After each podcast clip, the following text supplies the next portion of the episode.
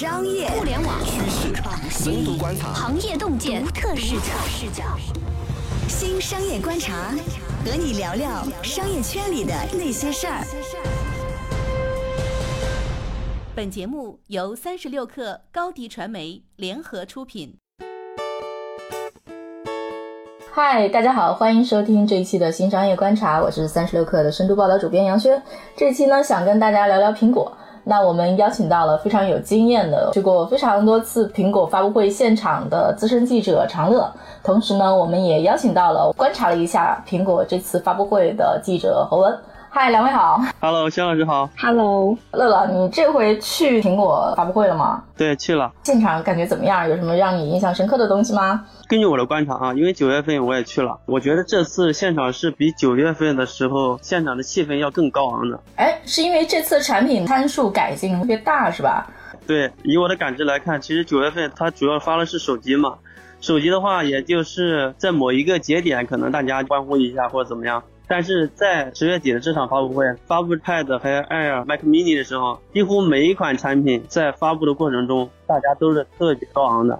嗯，怎么个大法？以你多年观察的经验来看，首先，它这几款产品，我觉得是有一个历史意义在的。比如说 MacBook Air，多少年来 MacBook 系列它是一直在更新的，更新呢，但是只有这个 Air 它是没有上这个视网膜屏的。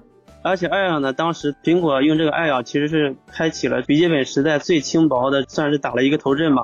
然后你会发现，后来所有的笔记本基本上都在往轻薄走。所以我觉得用户对这个 Air 它是有一些情感在的。另外就比如说你像 Pad 呀，最大的一个点大家能够感知到的就是，它是第一款全面屏的 iPad，而且是直接可以刷脸的。你像那个 Mac Mini，Mac Mini 它是四年吧，中间隔了四年它才更新，也是幅度特别大。问一个伤感的问题：今年的售价怎么样？特别的割肾。哎价格今年跟上一代比涨了多少？上一代我记得 iPhone Ten 当时是八千多，今年你看它 XS Max 最高已经达到一万两千七百九十九了，给人的冲击还是蛮大的。而且今年这个 iPad 在发布之后，你看很多用户的评论啊，它其实还停留在之前有 iPad mini 啊，价格才一千多、两千多，但是现在忽然也跑到一万多去了。就是会让大家忽然会有一个感觉，这个中间是一个空缺的，从两千、三千一下上涨到一万多。其实心理学上有个叫锚定效应，就是意思就是说呢，之前定价会非常严重的影响大家对你一个产品应该卖多少价的判断。所以其实通俗来讲，基本上很多产品你要往上涨价是很难的，一往上涨价，你这个销量就下滑，基本就是这么一个状况吧。以前苹果我觉得还是买得起的，从 Ten 开始到现在，我觉得苹果我已经买不起了，我感觉我已经被苹果划出他们的用户群了。对，是会有这种感觉，因为它这个价格就让很多人就已经无法接受了，已经超出了自己的预期。我其实之前拜托同事扒了一下苹果最近几年的财报，看到说苹果从今年 Q 四，它的收入基本上还是在上升的，但它出货量是下降的。呃，我觉得基本上就是用涨价来弥补销量下跌吧，也可能是说，反正最后你这公司还是赚钱了，但是我觉得它用户群在越变越小。我觉得它这个涨价，从咱们用户感知来话，它其实是价格越来越高嘛，可能觉得啊买不起了或怎么样。但是如果你从它的公司角度，包括你看它的财报，其实近两年每一次都是创纪录的，无论是营收还是这个利润，以及给所有股东的这个分成干嘛的，你看它其实都是特别高的。就是说它涨价是伤了这个用户体验的，但是对它自己的营收其实是有利的。嗯，对他们今年 Q 四其实相比前一年就没有涨，嗯，他们的 iPhone，因为他们的 iPhone 基本上是他们最好的产品嘛，然后每年 iPhone 都是涨的，但是今年没有涨。然后 iPad 是下跌了六个点，但是他们整体的营收我看了一下，是整体涨了百分之二十，就是这个涨价涨得还是挺狠的。这其实也说明一个什么问题呢？就是说，它从这个 iPhone Ten 一下把手机的价格上涨了这么多，从营收来看，它的涨价策略其实是奏效了。这可能也是苹果它敢去涨价的一个原因。就果粉还是有购买力是吧？对，哎，但是我从最近身边朋友感受到了一个不太好的状况，就是最近我身边的朋友他们去买电脑的话，都去买了 Surface，没有去买苹果，这是我的感性感受。Surface 我觉得现在是跟苹果 iPad Pro 啊，包括它的这个 Air，其实是存在一定竞争的，而且对它的竞争，苹果的压力其实还是蛮大的。你想，就是大家为苹果付钱，究竟付一个什么钱啊？一般来讲，人无我有，比如说我这个东西你们就是没有，那我卖一个高价，那你可能是非常稳。但是假如说技术的差距都在拉平，比如说我之前是非常坚定的过法，尤其是电脑，我觉得 Mac 非常好用，比 Windows 的各种电脑不知道好用多少倍。那有钱一定是要买 Mac。但是假如说你的同行在不断的拉小这个差距，比如说它也很轻薄。它也很好用，然后它还是触屏，方便带，重量轻，人家还比你便宜的话，那可能你以前的用户就会渐渐的被洗一部分洗过去。虽然营收在涨吧，但是我觉得这个事儿还是有点忧患的。我现在觉得苹果反而不是那么稳了。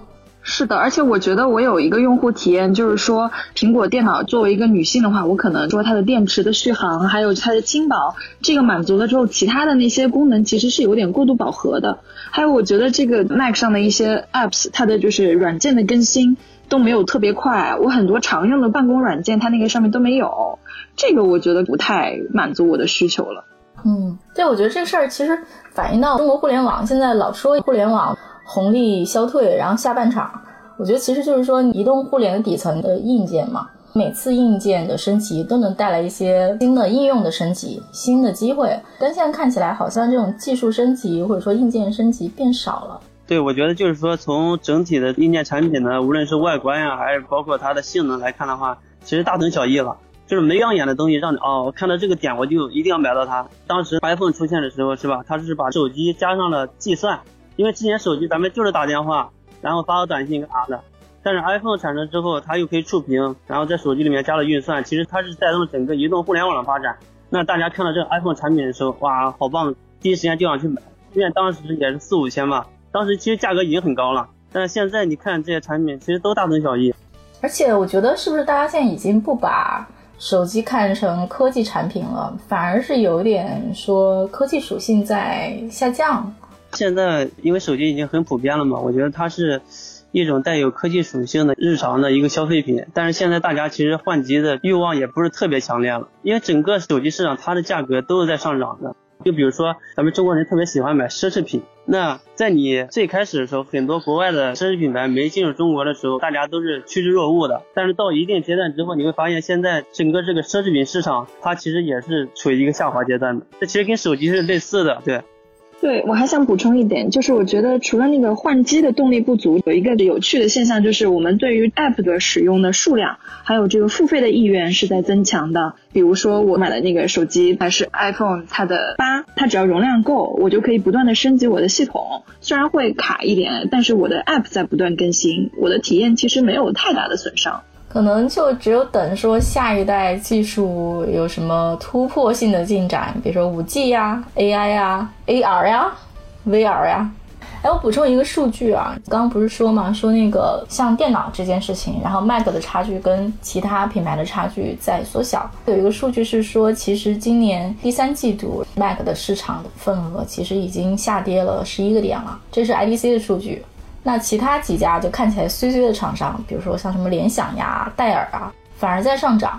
从数字来看，可能也就印证了我们刚才比较感性的那个感受：产品差距在缩小，你还在涨价。好的，我们稍微休息一下，马上回来。苹果为什么要给自己的产品提价？苹果的高价策略是否会给对手留下反超空间？欢迎收听新商业观察。好的，欢迎继续收听新商业观察。这期呢，我们聊聊有关苹果的事儿。我是杨轩，对面的是长乐和侯文。我觉得苹果现在它整体在做的，其实是在优化用户的体验。看它在所有产品用的 A 十二芯片啊，它其实在行业内还是最牛的。就是说，现在还没有哪一家厂商，甚至是芯片厂商。它可能都没有能短时间内制造一款能够匹敌苹果这个芯片的产品。另外就是说，你像苹果芯片对人工智能啊，包括刚刚薛老师提到这个 AR，其实它的支持度是很高的。就包括它的整体的渲染和虚拟和现实之间这种连接，它都是很好的，在行业内绝对都是领先的。哎，但是我比较好奇的一件事啊，AR、VR 这个事情，我之前热过一段时间，后来又冷了下来。就是关于科技产品，其实有一个经典的曲线。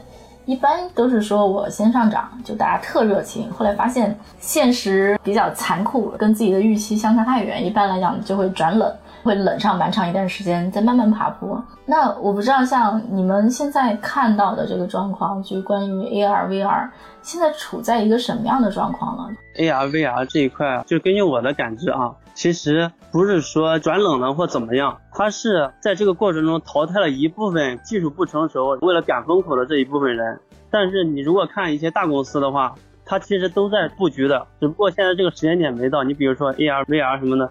昨天还是前天，马化腾还提到说，现在正在考虑 VR 相关的这个微信，对吧？那其实他是在考虑这个事情的，只不过现在可能是连接啊、五 G 啊这一块还没有真正的做得很好，很多事情它是要靠天时地利人和的，不到一定时机，大公司它都是很谨慎的。但是我相信他们肯定都在布局。你就比如说苹果吧，AR Kit 已经更新到第二代了。那最近有什么亮眼的产品吗？或者说在这个事情上，除了苹果之外？谁会变得比较强有力，是一个强有力的竞争者？我对创业公司不太了解，大公司你像 Facebook 啊，他们都在做类似的事情。对，然后前两天还出现了关于腾讯做 VR 微信的新的消息，我觉得可能大家都有点焦虑吧。无论是做硬件的，还是用移动互联网的公司，可能都觉得说增长到头，那下一波机会在哪儿？的确，我们可能有点过于悲观，但是我觉得这个悲观情绪还是在的。好像最近已经有一些券商把苹果的买入评级从买入调到中性了，大家也对新发布的苹果手机的销量感到很忧虑。假如说你是一个股民的话，那对于苹果这家公司，我觉得它已经过了特别迅猛发展的一个时期了。除非说 AI 手机或者是 VR、AR 有一个重大的进展和突破，在新的一波浪潮里面，它可能又能找到一个快速上涨的机会。那不然的话，就是一个算账的生意了。就是我拼命的算，我给大家涨多少价，掉多少粉儿，但是我的这个营收能往上涨，一个这样的算数的事情了。啊，其实我觉得大家观察这家公司，每个人的感受都不一样。比如说从用户的角度来看，对吧？那我最明显的感知就是说，它的价格越来越高，我买不起了。从一些分析师、券商来说的话，那我看到你的是 iPhone 的销量不及预期，那我给你从买入调入中性，对吧？那比如说从一些投资人的角度来说的话。苹果的这些股东，他们可能看到是你给我带来多少钱。其实每个人看的角度都是不一样的。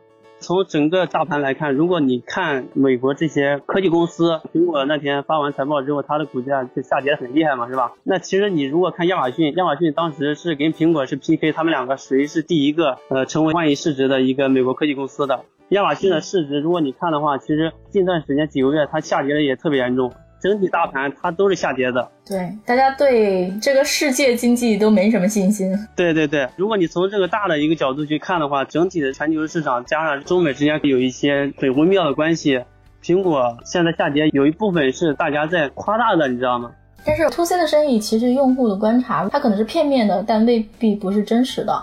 当然，大家可以多去看一些，多看看身边的人什么反应。然后你一线市场的人，你可能要看看三五线市场的人什么反应，然后以免说你的判断是片面的，而且大家还要去看一些数。但是我觉得，我感受到我身边的人，大家换新机的时候，换新电脑的时候，哎，选了其他的，我再去看看数，反而会验证你的忧虑吧。其实之前我跟一些朋友去讨论苹果这个定价的问题，有一点就是用户其实他有一个很巧妙的心理因素，就比如说你买一款手机，那你现在三千块钱买，那如果它慢慢涨到三千五、四千，你的感知和从九千涨到一万哪个感知大呢？那绝对是后者呀。你迈了个台阶儿是吗？对呀，就比如说我从两千涨到三千，其实它是涨了一千块钱，对吧？那我从九千涨到一万，其实也是一千块钱。不一定，这个不一定。假如说你月收入两千，然后涨到三千，可开心了，因为上涨百分之五十。一个收入九千的人涨到一万，或者一个收入一万的人涨到一万一，那这个就还好吧。哎，从八千涨到一万二也太过分了，不是我说。因为它已经在 iPhone Ten 上面证明了涨价其实是有人买单的，所以说你看今年它所有的产品价格都是上涨的。嗯，但是好像有券商还有媒体说，好像是 iPhone x S 他们已经取消了追加订单的动作。而且他除了给叉二砍单的同时，他给八和八 P 都增加了订单。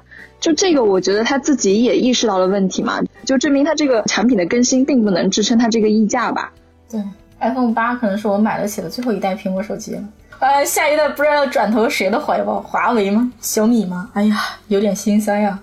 就觉得那些国产厂商还是没有把自己的品牌定位搞上去吧。就可能一个果粉如果买不起苹果，我可能就不换了。但是我不可能会去买一个比如四五千的这种所谓的安卓的旗舰机。这种心理是不是也有一些影响？对，其实就是说在什么小米、华为和 iPhone 之间，我觉得有点断档吧。